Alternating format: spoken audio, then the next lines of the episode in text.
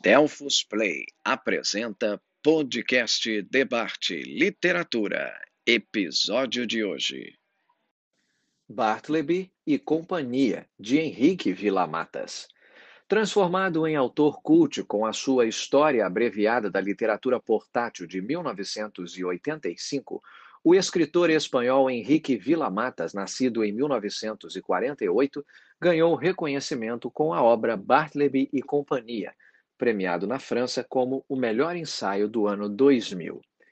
Ele usa o misterioso protagonista de Bartleby, o escrivão, de Herman Melville, como um símbolo dos escritores que, em determinado momento, preferem se abster de publicar sua obra e cedem ao poder de dizer não.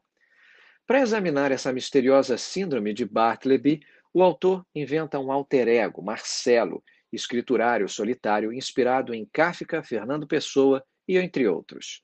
No verão de 1999, Marcelo começa a escrever um diário no qual registra casos de escritores acometidos pelo mal do silêncio, em notas de rodapé comentando textos invisíveis.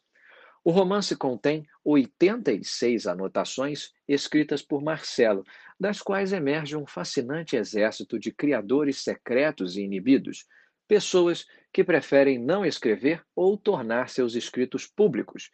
De Sócrates e Rimbaud a João Rufo, J. D. Salinger, Thomas Pynchon, B. Traven e Robert Walser, sendo esse último um nome chave na obra posterior de Henrique Villamatas. A realidade e a ficção ultrapassam as fronteiras uma da outra, assim como o texto e as anotações, a narrativa e o ensaio, já que a dissolução das categorias literárias tradicionais é uma das intenções estéticas do autor, talvez até mesmo a principal intenção. O resultado dessa subversão sistemática é uma mistura fascinante de imaginação, estilo e literatura na qual nós, leitores, acabamos envolvidos. Esta é uma produção Delphos Play. Para maiores informações sobre nossos cursos, visite as redes sociais arroba Play.